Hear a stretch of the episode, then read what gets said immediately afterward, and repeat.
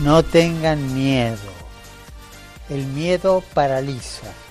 Ustedes muévanse. Tantas cosas hay que hacer. En las manos de ustedes está el futuro.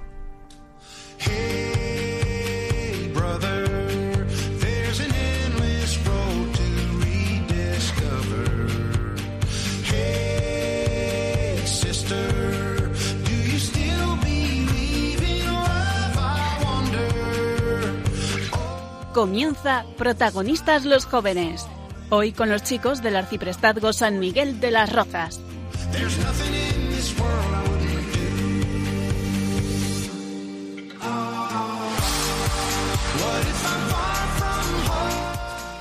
Pues un mes más estamos aquí con todos vosotros para pasar un nuevo rato de radio con todos los jóvenes que nos escuchan, jóvenes de edad y jóvenes de espíritu y jóvenes de edad y de espíritu. Tenemos también en el estudio nos acompañan desde Santa Catalina Mártir, bueno, y desde la Iglesia Universal, ahora van a entender por qué lo digo, el padre Alfonso Rodríguez Padilla, cómo no, buenas muy buenas España, ¿qué tal Eider, Ángel, Santa Catalina que nos escucháis? Muy bien, pues seguro que están contentos de escuchar un día más el programa que yo sé que tenemos muchos fans entre Oye, ellos. oye, es que perdona que te interrumpa. ¿Qué ha pasado? En el colegio en Santa María va un señor y me dice, "Es que tu voz es totalmente reconocible. Sé que estás en Radio María." Así que un saludo para ese señor que nos escucha. Qué bueno, pues un saludo Sí, sí. para él. No es el único, de Santa Catalina Mártir también nos acompaña Leire Toledano. Buenas. Hola, muy buenas a todos. Un besito, Marifé, a Moisés, que nos escucha desde Alemania, y a ti, Agus, por todas estas cosas tan ricas que haces de comer. Me ha entrado hambre, ¿eh? Y no nos ha invitado a nosotros. Exacto, no sé, no sé. También, eh, bueno, se estrena, se estrena hoy Macarena Galván. Buenas, ¿qué tal? Un saludo a todos, estoy encantada de estar aquí. Bueno, esperamos que sea la primera y no la última, ¿eh? Yo también lo espero. Muy bien. Y el ciudadano del mundo, o más bien de la Iglesia Católica, eh, no tengo redoble de tambores, Adrián León.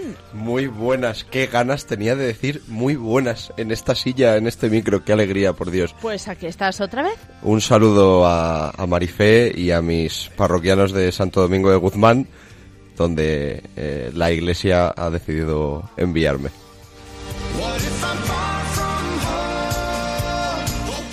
Y de la parroquia de Santa María de la Merced, un saludo de quien les habla, Mónica Martínez.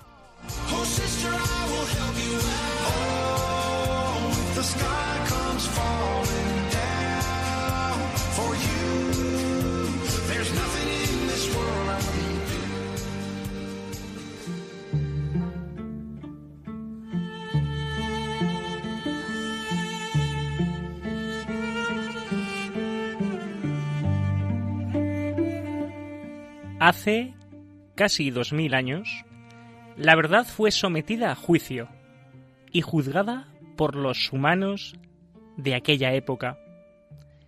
¿Qué es la verdad? Preguntaba un desconcertado Poncio Pilato. Todo aquel que es de la verdad, oye mi voz. Le dijo a Pilato Jesucristo.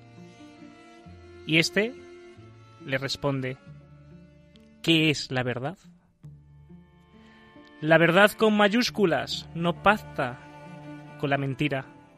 Jesucristo es camino, verdad y vida, mientras que el demonio es el príncipe de la mentira, al cual debemos descubrir en todo momento, ya que intentará engañarnos al igual que a nuestros primeros padres, Adán y Eva.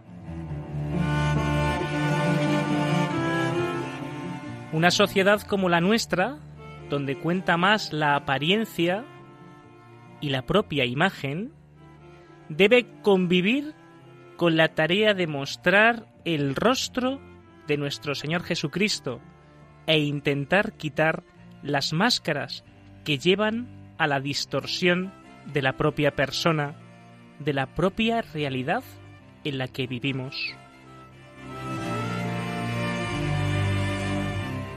El octavo mandamiento nos invita a ser veraces, a ser auténticos, sin ningún tipo de maquillaje.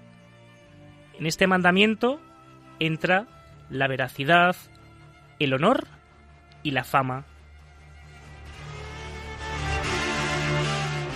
Si os parece bien, con la verdad por delante, que es Jesucristo, comenzamos el programa de hoy.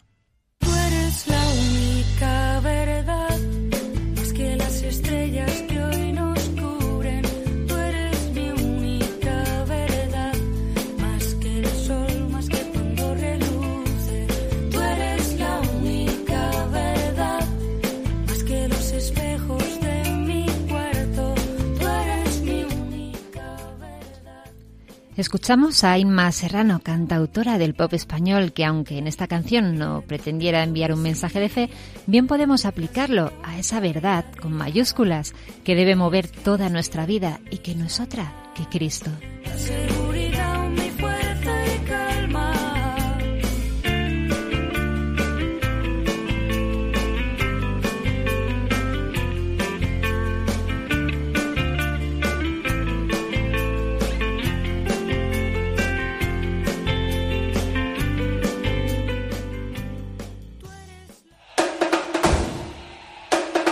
Sumario.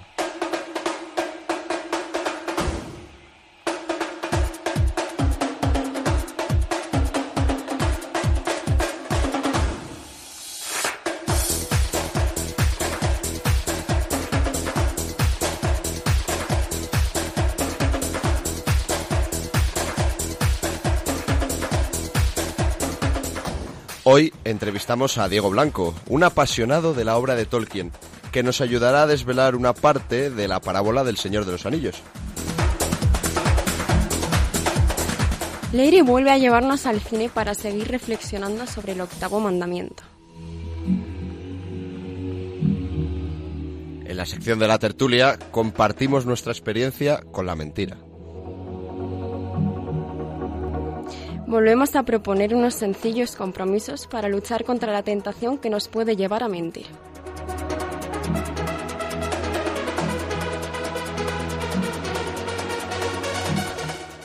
Por último, la Iglesia nos ayudará a reflexionar sobre qué es la mentira y sus consecuencias.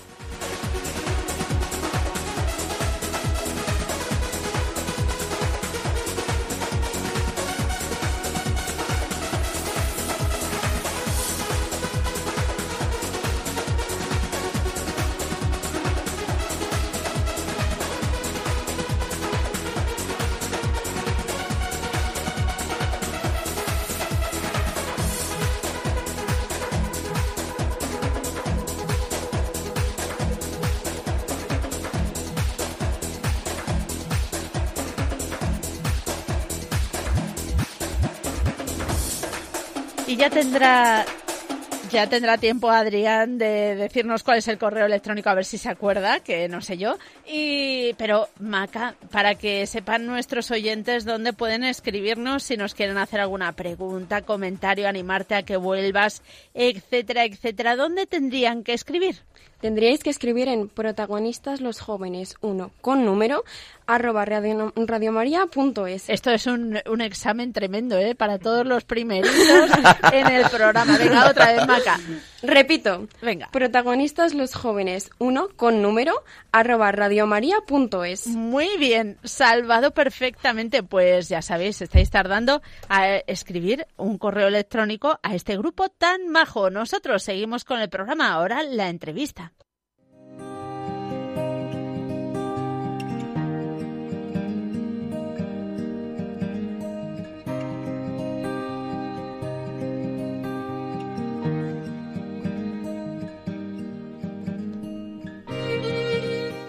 Hace ya algún tiempo escuché en Radio María una conferencia sobre El Señor de los Anillos en la que se desvelaba la parábola de la obra de Tolkien y que hoy nos va a ayudar a poner luz sobre el tema que tratamos, el octavo mandamiento. No dirás falso testimonio ni mentirás. En aquellos anillos residía el poder y la voluntad de gobernar a cada raza. Pero todos ellos fueron engañados, pues otro anillo más fue forjado. En la tierra de Mordor En los fuegos del monte del destino, el señor oscuro Sauron forjó en secreto el anillo regente para controlar a todos los demás. En ese anillo descargó toda su crueldad, su malicia y su voluntad de dominar todo tipo de vida. Un anillo para gobernarlos a todos. Una a una, las comarcas libres de la Tierra Media fueron sometidas por el poder del anillo. Pero hubo algunos que resistieron. Una última alianza de hombres y elfos lucharon contra el ejército de Mordor y en las lomas del Monte del Destino libraron su batalla por la libertad de la Tierra Media. La victoria estaba próxima. Hoy nos va a ayudar a desvelar esa victoria próxima Diego Blanco Alvaroba, casado, padre de nueve hijos y que desde la adolescencia es un lector y un estudioso apasionado de la obra de Tolkien que le cambió la vida, además, y que ha recogido en el libro Un camino inesperado, desvelando la parábola del Señor de los Anillos. Muy buenas, Diego, y muchísimas gracias por atendernos en este programa. Muchas gracias a vosotros por invitarme. ¿Qué puede tener que ver el Señor de los Anillos con el octavo mandamiento? Porque seguro que muchos de los oyentes se lo están preguntando. Claro, normal, es normal, pero fíjate que eh, lo tiene que ver todo, ¿no? Porque el Señor de los Anillos se basa en esta premisa que escuchábamos en el corte de este anillo único, ¿verdad? Que domina el resto de anillos y que tiene el poder para dominar a toda la tierra. Este anillo único es eh, un arma de, de mentira, ¿no? Es, es, la mentira pura. ¿eh? Cuando uno tiene delante el anillo, eh, ve imágenes de una vida, de su vida, pero cambiada, una vida que no es la suya, una vida en la que no existe ningún tipo de sufrimiento, donde todo es eh, felicidad, donde el, la persona que lo está mirando eh, puede hacer lo que quiera, es casi como Dios, ¿no? Es, eh, es el engaño primordial, ¿no? Es el engaño primordial, seréis como dioses, ¿no? El anillo te, te hace te hace pensar eso, te hace que pensar que si tú te pones te, te lo pones, tú serás como Dios y por fin podrás, ¿no? Eh, vivir feliz eh, sin estar sometido a ningún tipo de sufrimiento. Por eso realmente el de los Anillos tiene todo que ver con el octavo mandamiento. Muy buenas, Diego. Soy Adrián. Quería preguntarte, eh, en el corte que hemos escuchado ahora mismo, eh, pues podemos ver que como el poder del anillo provoca la esclavitud de los que están bajo su dominio. Entonces mi pregunta sería, ¿qué efectos provoca en aquellos que se dejan llevar por su poder? Me refiero a personajes pues como puede ser Grima, el rey Theoden. Eh... Bueno, eh, el anillo cuando eh, cuando uno se deja llevar por el anillo, eh, o sea, realmente ante el anillo es inútil resistirse, ¿no? Todos son tentados por él. Quiero decir que el anillo tiene poder sobre cualquier personaje, desde Gandalf, ¿no? Que es un mago poderosísimo y maravilloso, y el enemigo de Sauron le pones delante el anillo y, tiene que decir, oye, no, quítamelo, no, no me tientes, no me tientes, ¿no? Hasta Boromir, por ejemplo, que también, ¿no? eh, es un hombre muy noble y, maravilloso, está a punto de matar a Frodo por, conseguir el anillo. Quiero decir que eh, eh, la clave, ¿no? En el fondo está en que este anillo, eh, que es, una especie de imagen de, de, este pecado original, de esta mentira primordial, ¿no? Que nos ha dicho el enemigo que Dios no nos quiere y que como no nos quiere nuestra vida es un horror porque todo lo que nos pasa está fatal porque si Dios nos quisiera, si Dios te quisiera, eh, pues no tendrías ese hijo que tienes, por ejemplo, o no tendrías esa enfermedad que tienes, o llegarías a fin de mes, o aprobarías, tal. Entonces, eh, ese anillo te dice, no puede ser que Dios te quiera, no puede ser que Dios sea amor, porque mira, eh, tu vida tendría que ser así, tendría que ser así. Yo te enseño cómo sería tu vida, ¿ves? No sufrirías. ¿Por qué sufres? En el fondo te pregunta eso. Entonces, claro, si uno, eh, eh, nadie en el fondo eh, eh, se puede resistir del todo a esta tentación, porque todos estamos heridos, ¿no? Como dice el catecismo, estamos todos inclinados al mal por el pecado original, ¿no? Y, y, tenemos esa tendencia a cuestionarnos el amor de Dios en los momentos de cruz, en los momentos de dificultad. Por eso el que se deja llevar por el anillo es el que es aquel, digamos así, que no, no combate contra esta tentación ni, ni un poquito, sino que realmente acepta no eh, eh, que, que, efectivamente o sea que, que, la vida es un horror que Dios es un horror que todo está fatal y entonces pues lo único que puedo hacer es eh, convertirme yo en el Dios de mi vida y de mi historia no porque no tengo que obedecer a nadie ni hacer caso a nadie ni a los curas ni a nadie sino que soy yo quien decide realmente lo que está bien y lo que está mal no qué ocurre pues que al final acabas creyéndote el, el amo de todo pero siendo el esclavo más grande que te puedas encontrar. Esclavo de qué de las de las eh, tentaciones y de las mentiras que te propone el anillo. Por eso Boromir, eh, ante la mínima insinuación del anillo, pues se, se convierte en un asesino, ¿no? O, o, o, el rey Theoden pobre que está, pues eso, ¿no? Esclavizado, eh, pensando que ya no no puede vivir sin, sin un bastón y sin nada, olvidado su vieja fuerza, etcétera. ¿no? El anillo te, te convierte en un esclavo. Esa es la esa es la clave de todo, que te, que te convierte en un esclavo. Pensando que te da la libertad, te hace esclavo. Hola Diego, soy Maca. Me gustaría preguntarte cómo afecta todo esto que has explicado a nuestra vida hoy. Es decir, ¿cómo podemos aplicarlo? Bueno, pues eh, pensando ¿no? que, que en el fondo, o sea, el, en el fondo, Señor de los Anillos, el, el mensaje, sabes que Tolkien era un hombre profundamente católico, de confesiones católicas, ¿no? Y que escribe, ¿no? Yo, yo le llamo así, escribe una, como una parábola, ¿no? Eh, eh, utilizo esta expresión que utilizaba un sacerdote íntimo amigo de los Tolkien, que fue el primero que dijo que el Señor de los Anillos era una parábola, ¿no? Entonces, eh, eh, el Señor de los Anillos no esconde ningún significado eh, extraño, ni, ni esotérico, ni oculto. No, realmente lo que, lo, que, lo que esconde es un eco del Evangelio, ¿no? Lo que esconde es la fe católica. ¿Y la fe católica qué dice? Pues la fe católica dice que todos nacemos, ¿verdad?, con el pecado original y que el pecado original se quita con el bautismo. Entonces, básicamente, si tú eh, traduces esto al lenguaje mitológico de fantasía, ¿no?, que tiene el Señor de los Anillos, dice, bueno, pues eh, eh, todos nacemos con el anillo colgado al cuello, porque Frodo es como si fuéramos nosotros, ¿no? Se identificaría contigo y conmigo. Eh, Frodo tiene el anillo colgado al cuello. ¿El anillo qué es? Es el arma del enemigo. ¿Y por qué tiene el arma del enemigo Frodo? ¿Porque es malo? No, porque le ha heredado de sus padres, en este caso de su padrastro, ¿verdad? De Bilbo. Entonces, él ha heredado de su padrastro este anillo. ¿Este anillo qué es? El arma del enemigo, que le inclina al mal. Entonces llega un momento que Gandalf, ¿no?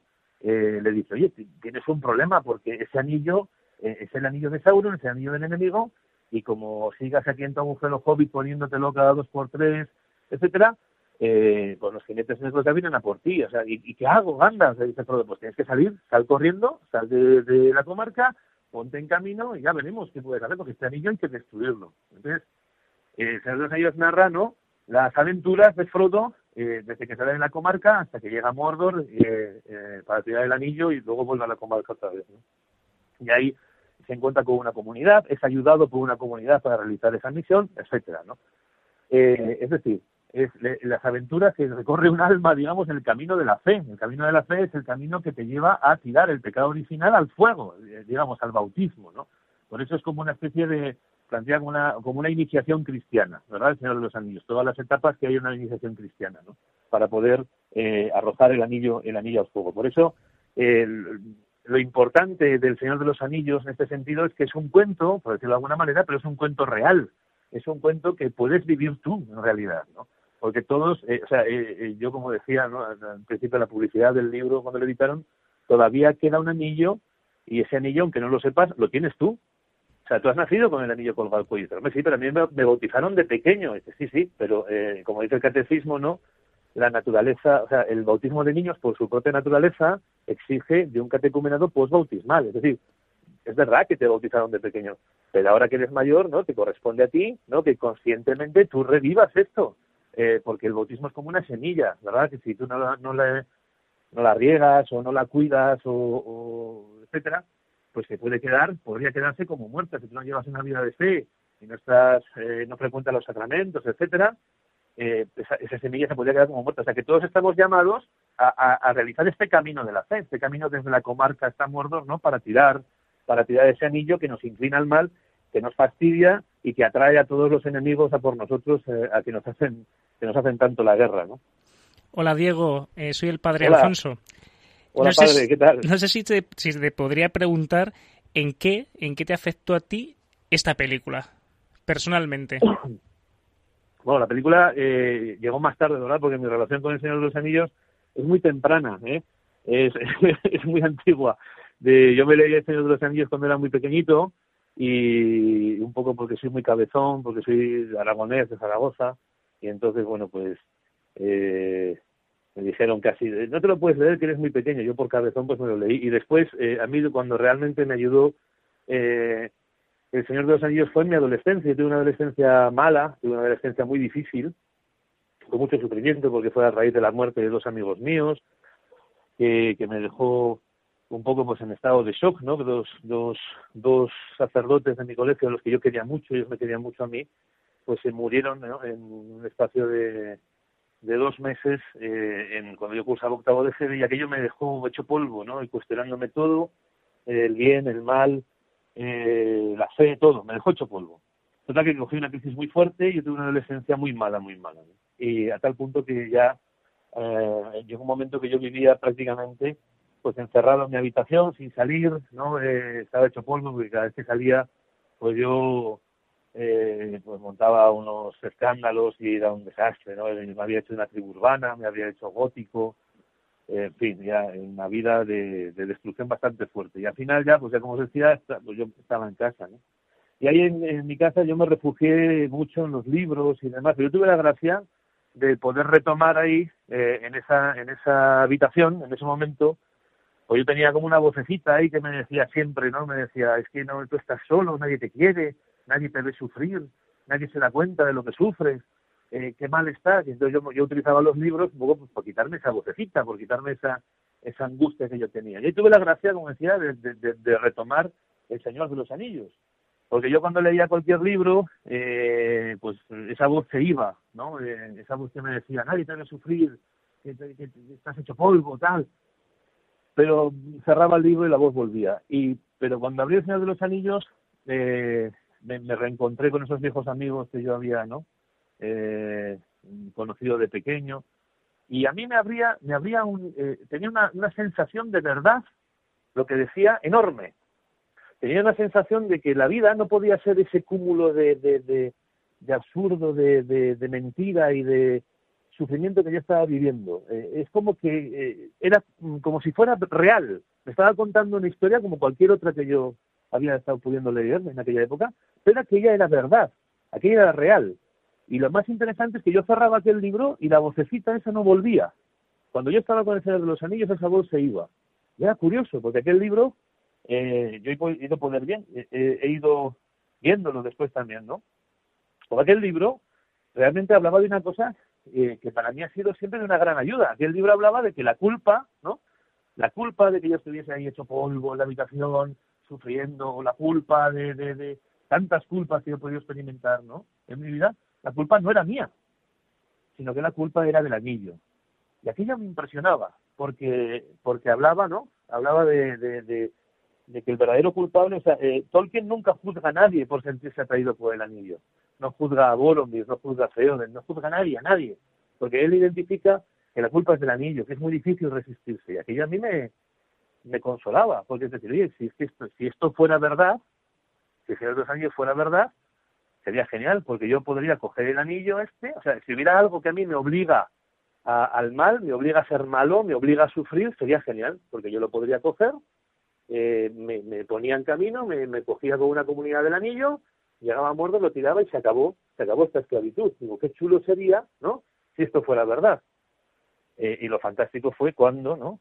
Eh, descubrí que efectivamente, que era verdad, que el Señor de los Anillos no estaba hablando de una de un cuento de fantasía así tonto, sino que lo que estaba hablando de una cosa muy seria, porque para mí el Señor de los Anillos me hizo de, de Juan Bautista, me señaló, eh, ¿no? El Señor de Anillos me, me, puso el dedo así, me señaló y dice, ese es el Cordero de Dios que quita el pecado del mundo. Me indicó a Jesucristo, me indicó a la Iglesia. Y yo conocí la Iglesia, yo conocí al poco tiempo, eh, el, hice las catequesis del Camino Neocatecumenal, que es donde estoy ahora, después de, más de un cuarto de siglo, y, donde yo he experimentado que esto que decía la obra de Tolkien era verdad, porque ya me acuerdo que la, las catequesis, cuando iba a las catequesis decían, oye, es que dice San Pablo, por ejemplo, ¿no? Dice San Pablo que yo eh, no, no, comprendo mi proceder. Dice, no comprendo mi proceder, porque yo quisiera hacer el bien, pero no puedo hacer el bien. Hago el mal que no quiero y no hago el bien que yo quiero. Y yo decía, ostras, eso es el anillo.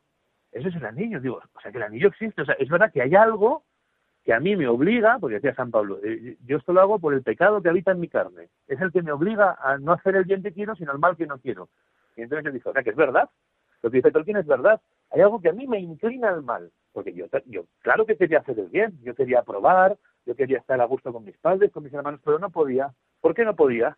¿Por qué no podía? Bien, pues decía San Pablo que había algo en él que llamaba pecado en su carne que le obligaba a hacer el mal. Digo, ostras, pues esto es lo mismo. Y como el anillo a mí me inclina a esto, yo me pongo el anillo, me vuelvo invisible para los demás, pero me hago visible para el mismo Sauron, ¿no? Digo, este- ¿y ¿por qué se parece tanto? ¿Por qué se parece tanto lo que yo estoy escuchando eh, eh, aquí en la iglesia a lo que yo he leído en El Señor de los Anillos? Y entonces, nada, me- eh, eh, en la comunidad, pues me puse a investigar, eso fue hace 26 años, y me puse a investigar, ¿no? ¿Por qué se parecía tanto el anuncio del Evangelio que me estaban dando en la iglesia con lo que yo había leído en El Señor de los Anillos? Y esto es la- toda esta investigación, digamos así, todo este encontrarme con, eh, con este misterio tan bonito, pues es lo que he intentado plasmar en el libro, ¿no? Y darme cuenta que efectivamente, pues si se parecía era porque era intencionado, porque Tolkien, ¿no? Era un hombre profundamente católico que plasmó esta parábola, digamos, en lo que es la vida cristiana, ¿no? Lo que es eh, este combate de la fe eh, maravilloso y que escribió este libro para ayudar y que ayuda a tantísimos jóvenes y ha dado tantas conversiones.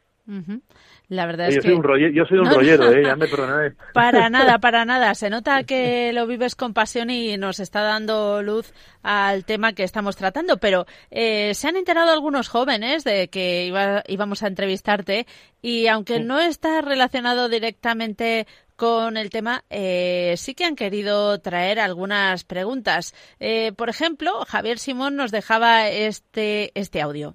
En el vídeo, en el vídeo que, bueno, más bien vídeo, en la conferencia, eh, dijo que Sauron era como el diablo. Y me gustaría saber, entonces, Melkor o Morgoth, ¿qué sería? Porque Melkor es el, el, el que enseña todo a Sauron. Y mi pregunta es, ¿qué sería Melkor?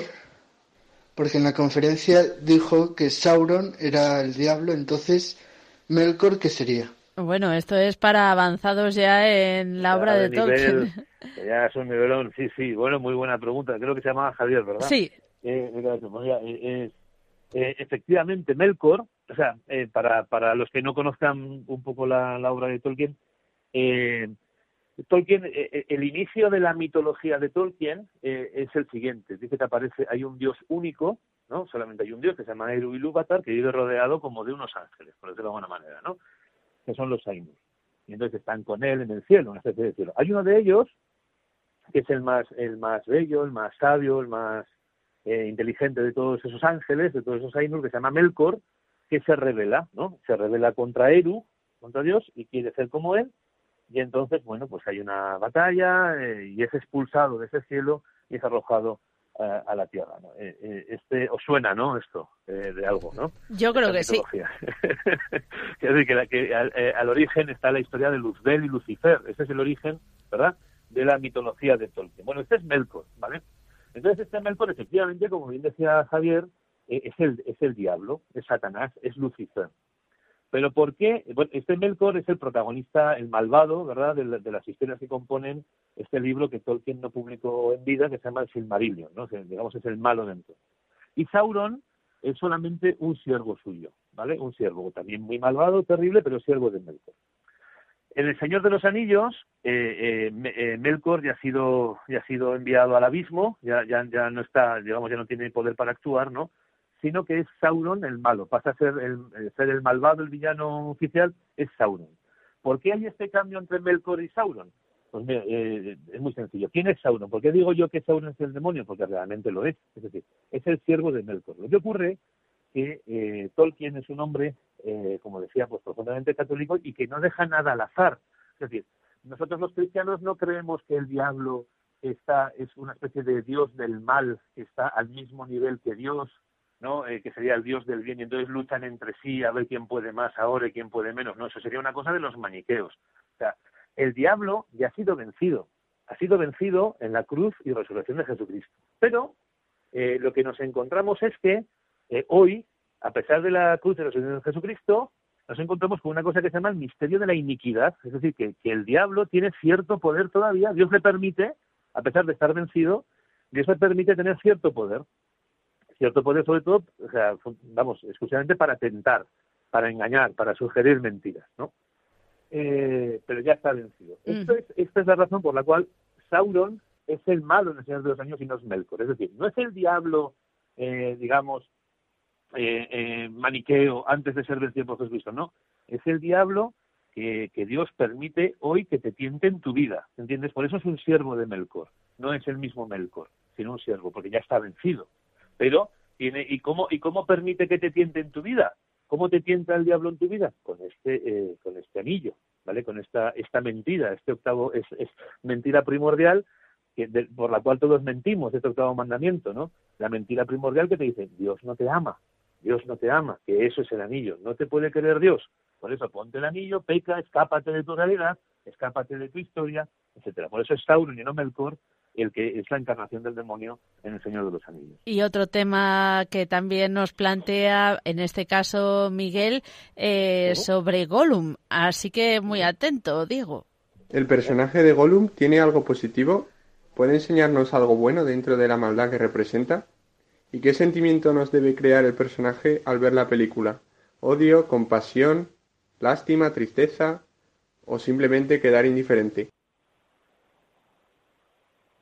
Pues bueno, Gollum es- Vaya creo- pregunta eh, también esta. sí, sí, sí. Esto es un tercer grado, ¿eh? Sí, sí. Bueno, con esta ya terminamos, ya no hay más grado. No, no, no, yo, yo estoy encantado, yo estoy encantado. No, vamos, Gollum, eh, que, eh, vamos, a mí me, me inspira una lástima. Es que es una pregunta muy buena la que ha hecho, porque dependiendo del sentimiento que te inspire ver a Gollum, eh, dependiendo de ese sentimiento es como tú te conozcas o no te conozcas. Depende, si tú te conoces, si tú conoces eh, quién eres y cuánto te ha perdonado a ti el Señor, eh, probablemente te inspire lástima o compasión si tú eres de una mentalidad, digamos así, un poco fariseo y cumplidor, que te crees que te salvas por tus fuerzas, pues te inspirará repugnancia. Eh, depende, depende, porque Gollum es, un, eh, es este personaje ¿no? tan, tan esquizofrénico, que tiene una parte buena y una parte mala, ¿verdad? La parte buena es Sméagol, la parte mala es Gollum. Este personaje somos tú y yo, ¿no? Es un poco lo que hablábamos antes de, lo que te decía antes de San Pablo. Dice, oye, tengo el bien delante, pero no puedo hacer el bien que tengo delante, sino el mal que no quiero hacer. ¿no? Y, y hago el mal que no quiero. Eso es lo que le pasa a Gollum. Porque Smigol querría salvar a los hobbits. Smigol eh, respeta a Frodo, ¿no? Y, y- y le tiene cariño, digamos así. Pero Gollum lo odia y, lo quiere destruir. Es un personaje, como yo le llamo siempre, que es un personaje profundamente católico, que en esto se nota, ¿verdad? En esto se nota que Tolkien no era protestante, sino que era católico, porque los católicos decimos que el pecado original eh, no nos ha herido, o sea, no nos ha destruido completamente la naturaleza. Los protestantes dicen que el pecado original ha destruido completamente la naturaleza del hombre.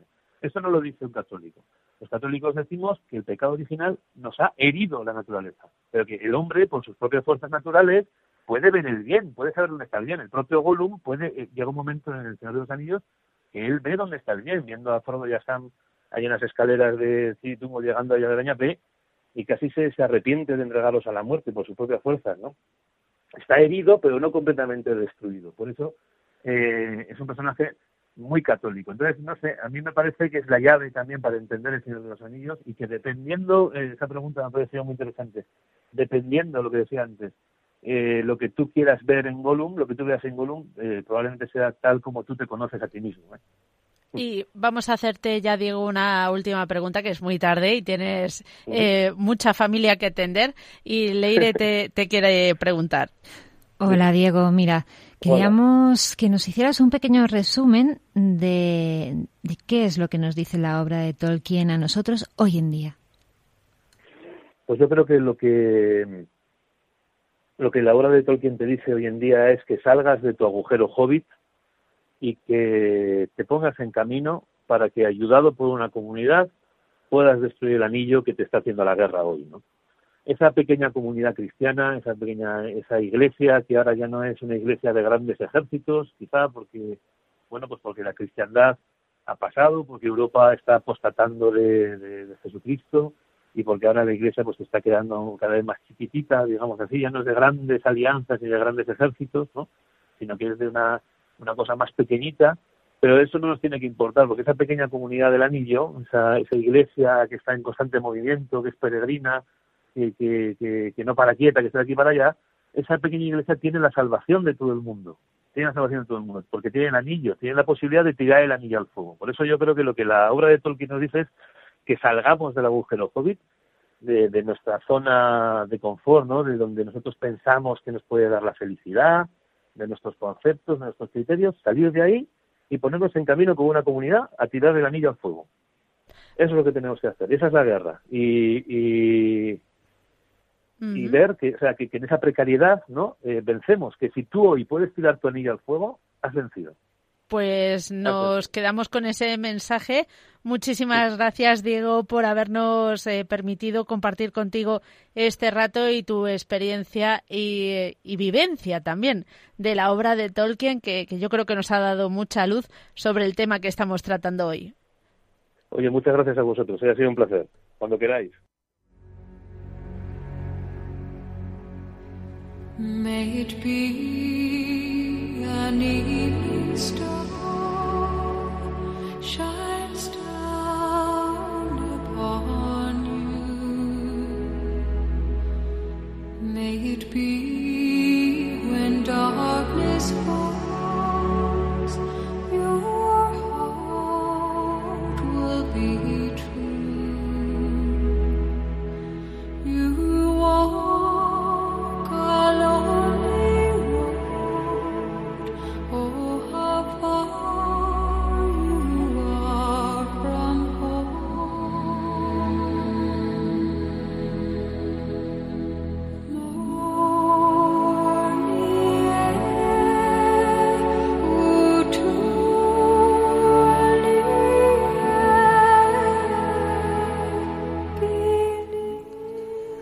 Hemos hablado con Diego Blanco, estudioso y apasionado de la obra de Tolkien, que en el libro Un camino inesperado, desvelando la parábola del Señor de los Anillos, nos muestra que con la ayuda de Dios y una comunidad de nuestro lado, todo es posible.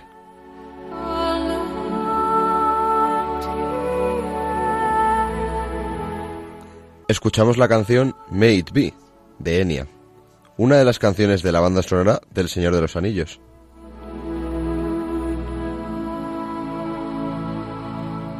Esta canción es una invitación a la fidelidad y la esperanza. Cuando las cosas se ponen difíciles, simbolizadas por la soledad y la oscuridad de la noche, se nos invita a tener fe para encontrar el camino, ya que una promesa vive en nosotros. La promesa de que el Señor está con nosotros y nos ha redimido.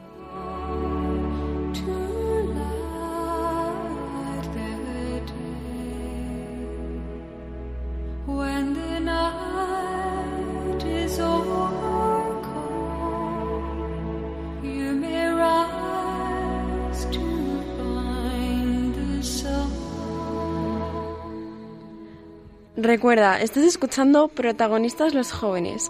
Hoy estamos hablando del octavo mandamiento.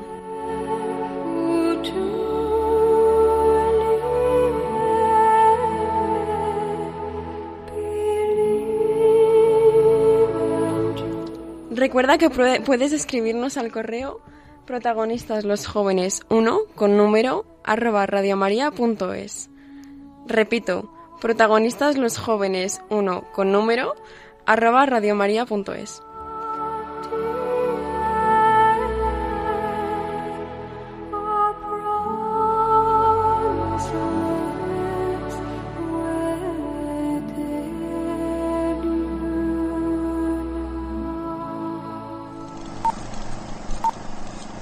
Es tiempo de cine, con Leire Toledano.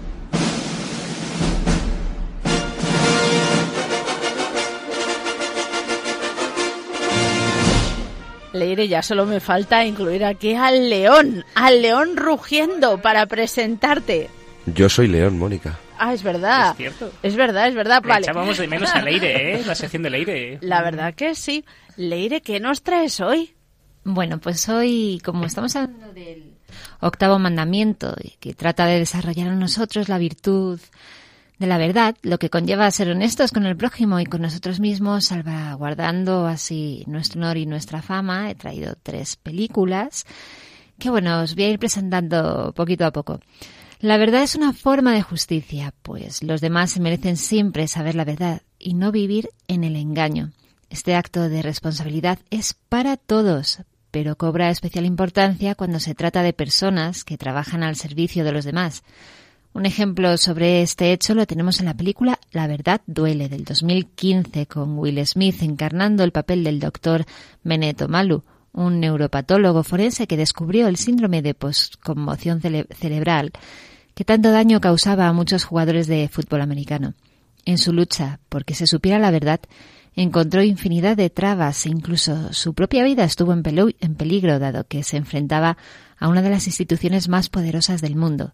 Se trata de una historia real y os dejo un pequeño audio que nos ilustrará un poquito sobre la temática de hoy. ¿Sabe qué hace la historia con las personas? Con los médicos cualificados que hacen caso omiso de la Oh, ciencia. vaya, está- Señor, no he terminado. La historia se ríe. Si continúa negando mi trabajo, el mundo negará mi trabajo. Pero esos hombres, sus hombres, seguirán muriendo, arruinando a sus familias. Diga la verdad. Diga la verdad. El hábito de la mentira es el mayor obstáculo en la búsqueda de la verdad. Se trata de decir lo contrario de lo que se piensa o se sabe, con la intención de engañar. Pero la pregunta es, ¿para qué engañar? La mentira hace daño a todas las partes. Hace daño a quien se le miente, traicionando la confianza que había depositado de forma natural en el otro y creándole miedos. Pero es que la mentira también hace daño a quien la dice, ya que con la mentira ponemos en peligro el desarrollo de nuestra propia personalidad, de ser personas auténticas. Para ilustraros un poco sobre esto, os he traído un corte de la película de Walt Disney, Pinocho, que como ya sabréis, cuenta la historia de una marioneta que tiene la oportunidad de convertirse en un chico real. Pinocho. ¿Qué tal? Señor Grillo. Este, qué agradable sorpresa. Pinocho, ¿por qué no fuiste a la escuela? ¿A la escuela? Sí, eh, yo eh, Anda, dile. iba a la escuela y encontré a alguien. ¿A alguien? Sí, eran dos monstruos con boca de lobo. ¿Qué es? ¿Monstruos? ¿Tuviste miedo? No, pero me ataron en una bolsa. No me digas. ¿Y dónde estaba Don Grillo? Em, ah, Pepito. A mí no me metas, ¿eh? Lo ataron en una bolsita. No. Sí. ¿Cómo escapaste? No pude porque me tiraron al fuego. Oh, mire, mi nariz. ¿Qué pasa? Puede que no me digas la verdad, Pinocho. Quizás. Sí, la dije. Palabra por palabra.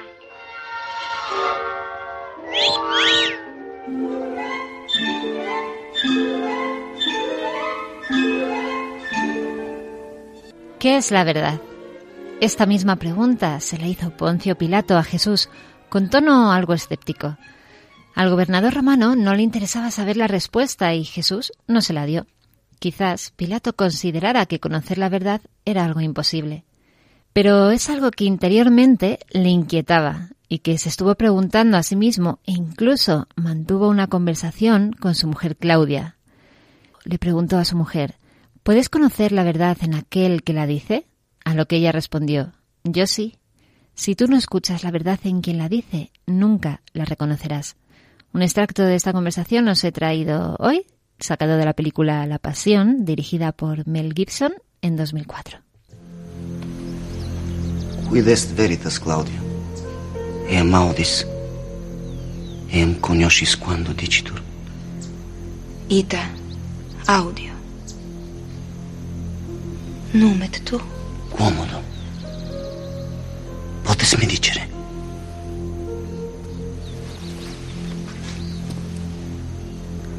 Si non vis veritatem audire, nemo tibi dicere potest. Veritas. Vis meam veritatem cognoscere, Claudia.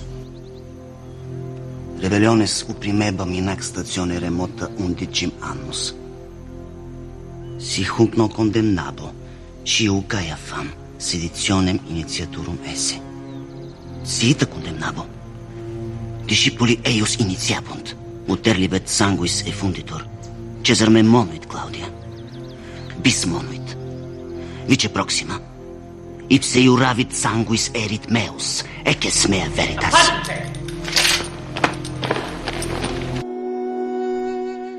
Bueno, yo creo que nos hemos sacado aquí también el doctorado en latín. Eh, muchos de nuestros oyentes habrán entendido, otros no habrán entendido ni papa, pero el resumen que nos ha hecho previo Leire eh, nos deja las claves para ello. Bueno, muchísimas gracias.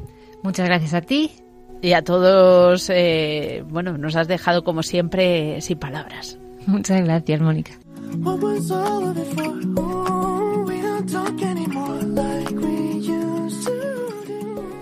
Y el tiempo apremia, pero no queremos dejar pasar la ocasión de compartir la- lo que vamos eh, reflexionando en el programa y nuestra propia experiencia.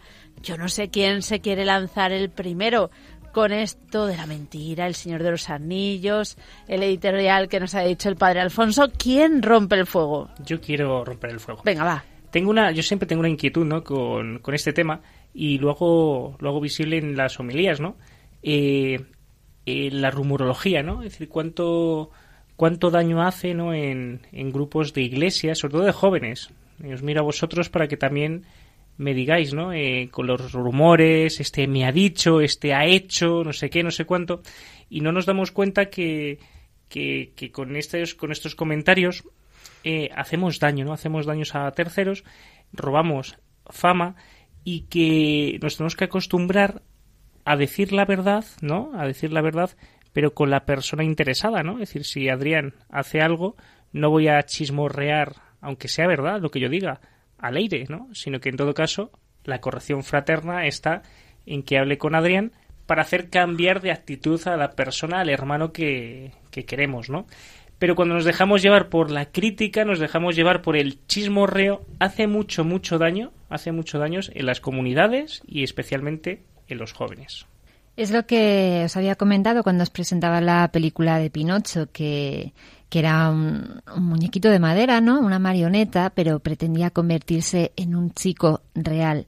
Pues con la mentira, eh, aunque no seamos de madera, aunque seamos de, de carne y hueso, no llegaremos a ser personas reales, personas auténticas, como entremos en este tipo de, pues de mentiras, de inventos, de rumorología, como dice Padre Alfonso, etcétera. Yo desde mi nueva perspectiva eh, actual, desde mi perspectiva actual, ¿no? Como seminarista, pues sí que tengo que, sí que tengo que decir, ¿no? De lo que hablaba eh, Alfonso de, del tema de, de la corrección fraterna y demás. Yo mi experiencia de, de este año en el seminario es que es así, eh, por lo menos dentro del seminario, y es una alegría, ¿no? Porque es verdad que eh, en, en el mundo actual eh, como decía como decía como decía quién. Diego Blanco. Diego perdón. Como decía como decía Diego pues eh, tenemos el anillo colgado y, y es eh, muy muy tentador. Entonces mm, la mentira eh, convive eh, de una forma pues no sé, mentimos de forma muy fácil en, en el mundo actual. Entonces pues el poder vivir eh, en una comunidad con un montón de jóvenes que en vez de pues eso de em, llevar eh, de decir rumores de, de chismorrear pues puedan acercarte a ti acercarse a ti y, y poder corregirte pues es, es una alegría. ¿Y cuántas veces, Adrián, nos amparamos en la mentira piadosa? y a mí el tema de la mentira piadosa es, es muy complicado Una mentira que dices, bueno, pues esto, esto, no le voy a decir que ese traje le queda fatal, porque se va a sentir mal. Es- claro, es, eh, ahí entran varios temas, ¿no? El tema, por ejemplo, que has comentado, en el ejemplo que has comentado de- del vestido, es muy complicado. Yo creo que en estos casos lo mejor es ahorrarse la opinión directamente. Pero ¿y si te lo preguntan porque está ilusionada o, o con su corte de pelo o Bueno, algo ojo, así? Y, y no solo la ilusión, hay cosas que son subjetivas y cosas que son objetivas. Claro. Uno puede decir, oje, la subjetividad es el ejemplo de te queda mal el vestido. La objetividad es, oye, a lo mejor este traje no es apropiado para entrar en misa. Por ejemplo, Pero aquí yo creo que también es el, el cómo se dicen las cosas, ¿no? El cariño que pongas. Claro, no es igual decir vas horrible, ¿no? Que eso hiera a la persona y decir, pues eh, te he visto con otros trajes mucho mejor, ¿no? Por ejemplo. Eh, hay que ser también, pues, elegante, ¿no? Eh, pero es que muchas veces parece que la verdad es ser bruto, ¿no? La verdad no, No, es ser no. bruto ni desagradable ni, ¿no? Es con cariño, se corrige a la persona con cariño y con delicadeza.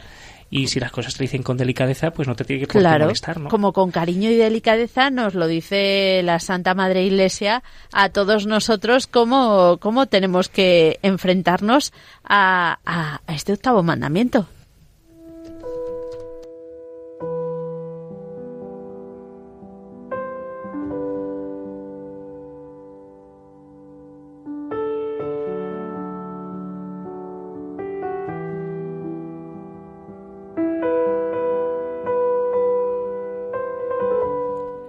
El octavo mandamiento prohíbe falsear la verdad en las relaciones con el prójimo. Este precepto moral deriva de la vocación del pueblo santo a ser testigo de su Dios, que es y que quiere la verdad. Las ofensas a la verdad expresan mediante palabras o acciones un rechazo a comprometerse con la rectitud moral. En Jesucristo, la verdad de Dios se manifestó en plenitud. Así nos los dice varios pasajes del Evangelio. Lleno de gracia y de verdad, Él es la luz del mundo, la verdad plena. El que cree en Él no permanece en las tinieblas. El hombre busca naturalmente la verdad. Está obligado a honrarla y atestiguarla. Todos los hombres, conforme a su dignidad por ser personas. La verdad como rectitud de la acción y de la palabra humana tiene por nombre veracidad, sinceridad o franqueza. La verdad o veracidad es la virtud que consiste en mostrarse veraz en los propios actos y en decir verdad en sus palabras, evitando la duplicidad, la simulación y la hipocresía. Ante Pilato, Cristo proclama que había venido al mundo para dar testimonio de la verdad. El cristiano no debe avergonzarse de dar testimonio del Señor. En las situaciones que exigen dar testimonio de la fe, el cristiano debe profesarla sin ambigüedad, a ejemplo de San Pablo ante los jueces.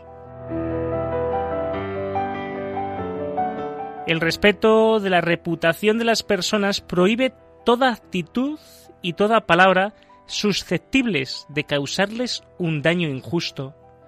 Se hace culpable de juicio temerario el que incluso tácitamente admite como verdadero, sin tener para ello fundamento suficiente, un defecto moral en el prójimo. Para evitar el juicio temerario, cada uno debe interpretar, en cuanto sea posible, en un sentido favorable, los pensamientos, palabras y acciones de su prójimo. La caridad y el respeto de la verdad deben dictar la respuesta a toda petición de información o de comunicación. El bien y la seguridad del prójimo, el respeto de la vida privada, el bien común, son razones suficientes para callar lo que no debe ser conocido o para usar un lenguaje discreto. El deber de evitar el escándalo obliga con frecuencia a una estricta discreción. Nadie está obligado a revelar una verdad a quien no tiene derecho a conocerla.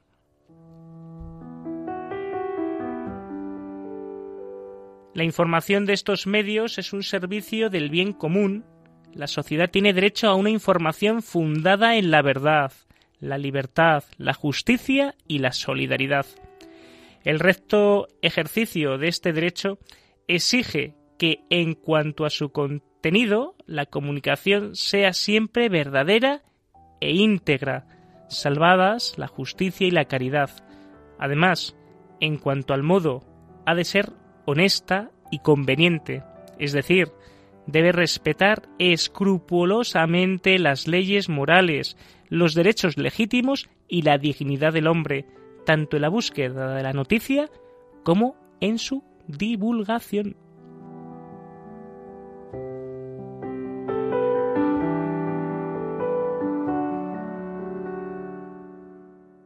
Lo que importa es que no estés toda la vida preguntándote qué habría ocurrido de haber aprovechado esa oportunidad. Y aquí traemos nosotros esa oportunidad que son los compromisos que os proponemos para los próximos, eh, bueno, ya 15 días, ¿no? Ya los, el próximo mes. Así que aprovechadlo.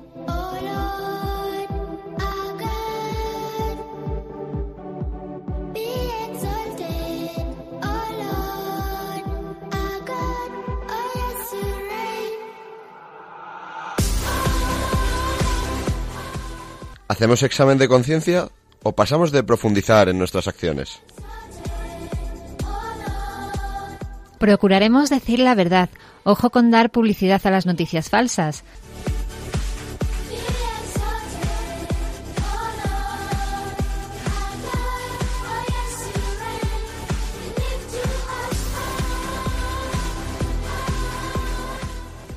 No atentaremos contra la fama de otro.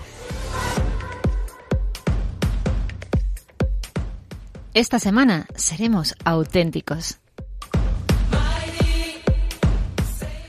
Corregiré al que critique o atente contra la fama de otra persona.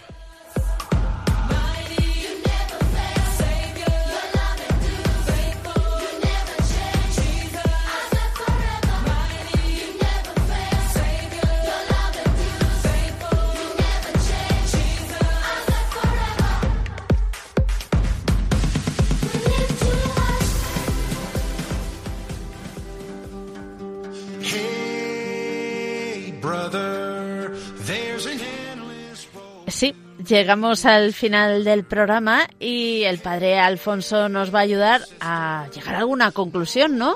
Sí, yo creo que es sencillo, ¿verdad? Mirad, que la verdad nos hace libres, que Jesucristo es el camino, la verdad y la vida, que no nos dejemos engañar por el príncipe de la mentira, que es Satanás, y solamente decirte ánimo, con Cristo sí que se puede.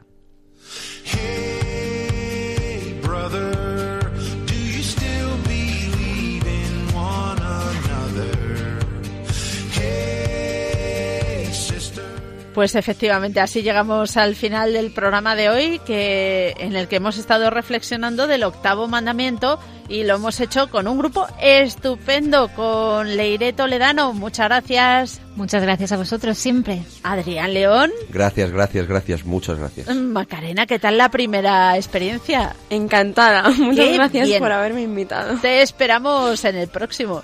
Padre Alfonso, Oye, me he acordado mucho de Javi Esquina y del padre Borja, que ya sabéis que está en una misión con las niñas de su cole, eh, pues dando testimonio de Jesucristo. Así que un abrazo fuerte. a todos ellos y un saludo de quien les habla, Mónica Martínez. Maca, que se nos olvidaba, ¿dónde tienen que escribir nuestros oyentes si quieren decirnos cualquier cosa? Recordad el correo al que podéis dirigiros. Protagonistas los jóvenes 1 arroba radiomaria.es.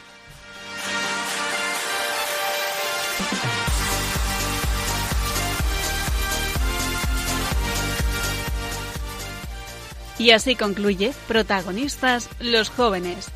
Hoy con los chicos del Arciprestazgo de las Rozas en Madrid.